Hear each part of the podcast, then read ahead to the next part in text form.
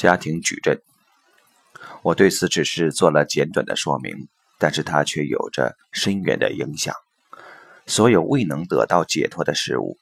都具有能量，因为在未解脱的事物之中存在着一种张力，它会尽力趋向松解。这种张力、这种能量会一直都在，除非它们能够自己松解开，能够被释放出来。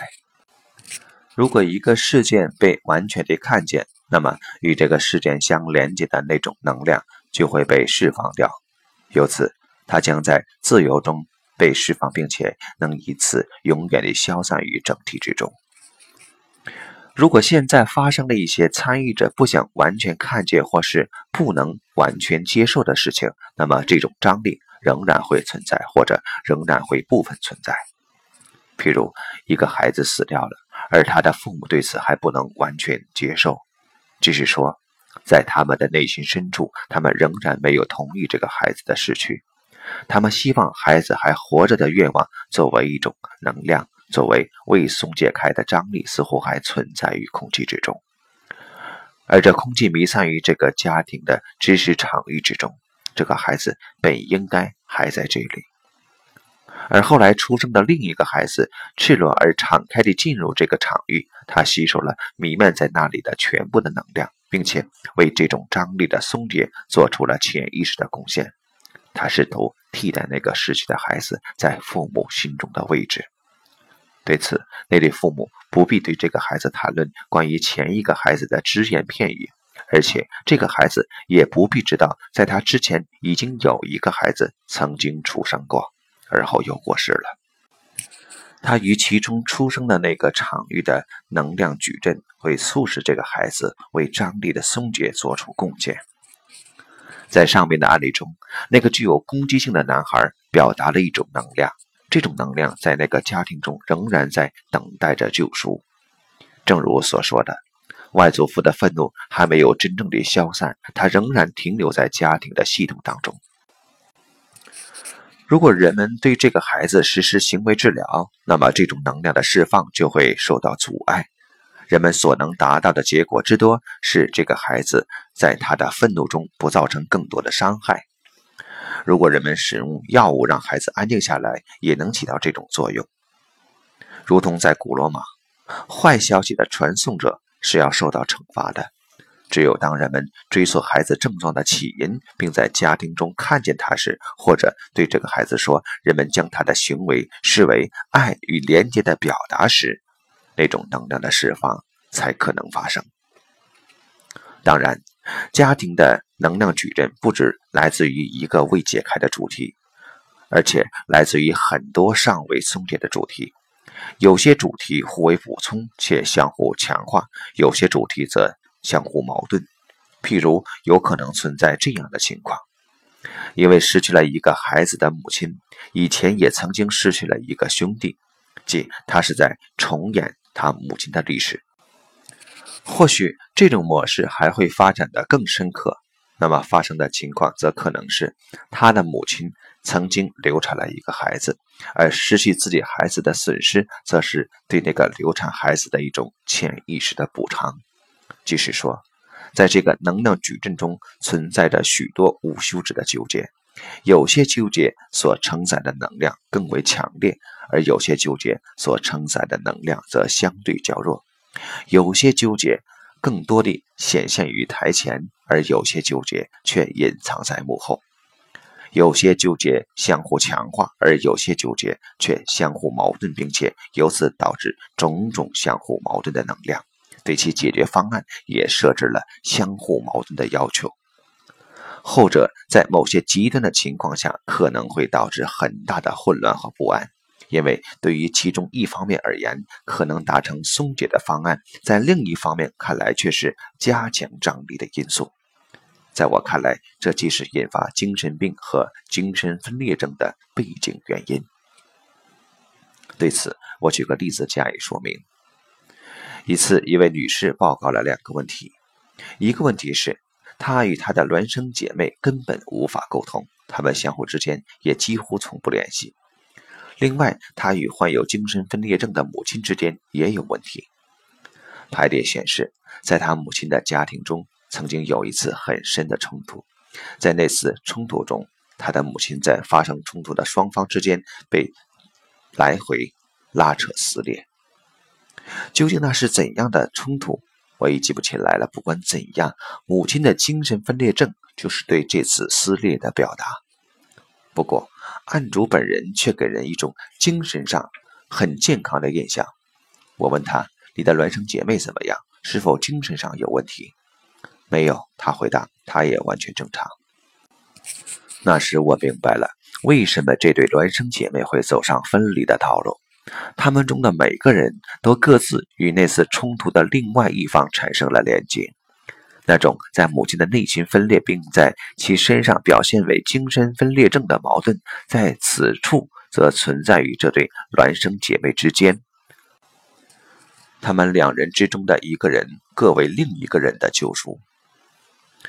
我的基本思想是：每个人都是敞开而赤裸地出生于这样的能量矩阵中的，如同一张白纸，它将所有的东西吸收进来。这个能量矩阵由在这个家庭中所存在的所有思想、信念和感觉组成。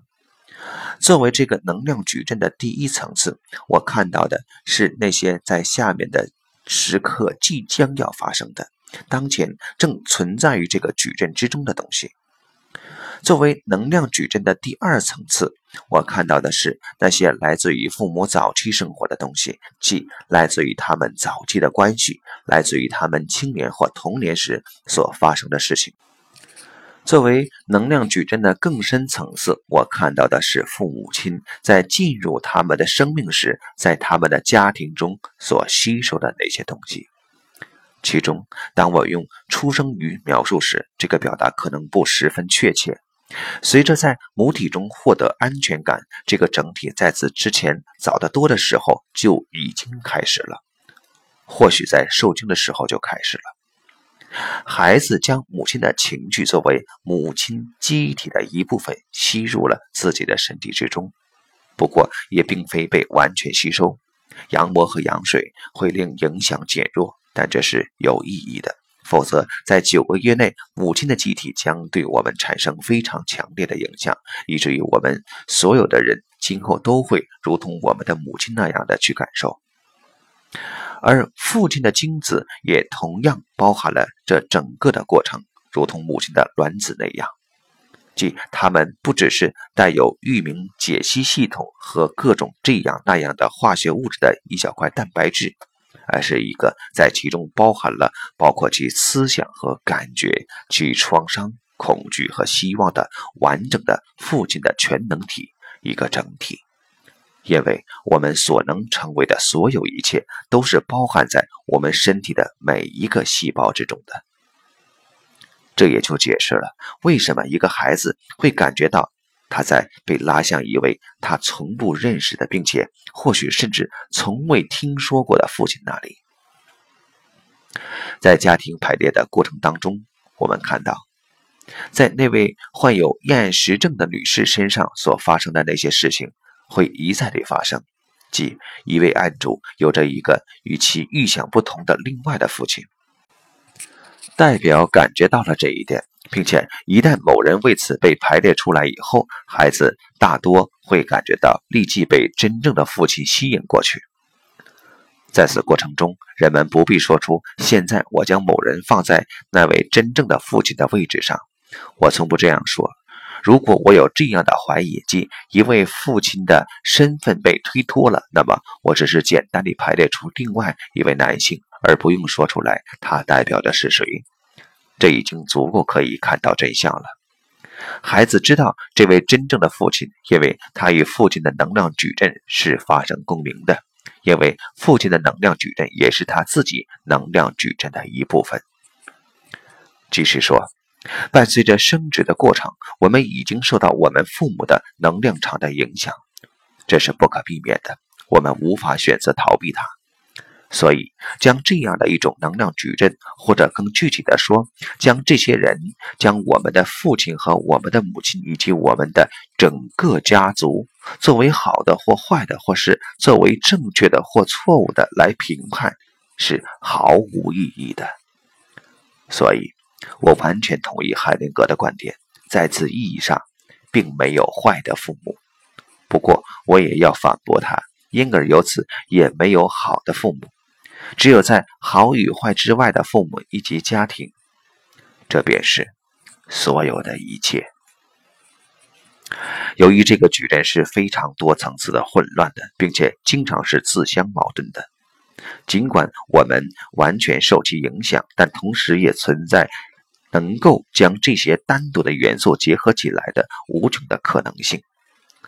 在此过程中，我们拥有自由。这种多层级性也是海灵格的那种老观点，看起来未免已经过时，并且他已经很久不再保持这种观点了。而在我看来，他也从未真正地保持过这种观点，即人们必须或根本只允许进行一次有关于自己原生家庭的排列，然后所有的一切便都可以得到必要的调整，因为这种能量矩阵不只是来自于一个主题，在一个主要的主题身后还存在着许多想被人看见的其他的次主题，还有这种观点，即人们被。来自于家族历史中的某个特定的人所认同的观点，在我看来也是值得怀疑的。这种认同与整个的能量矩阵一起，来自于对于单独的个体而言突出的主题，并且将它强烈地推赶到一个特定的人生阶段之中。这种能量矩阵对于我们而言，仍然是被强制性地设定的，所以它也只存在一种。对孩子产生影响的能量，但是，如果我们必然地诞生在这种能量矩阵中，或者这种能量矩阵植入了我们体内的话，那么对于我们而言，便不再存在所谓正确的或是错误的能量矩阵了。不过，这也就意味着，也将不再有任何纠缠存在了，因为对于纠缠这个概念的考量是。在事物中有什么东西不对，并且它应该成为某种另外的样子。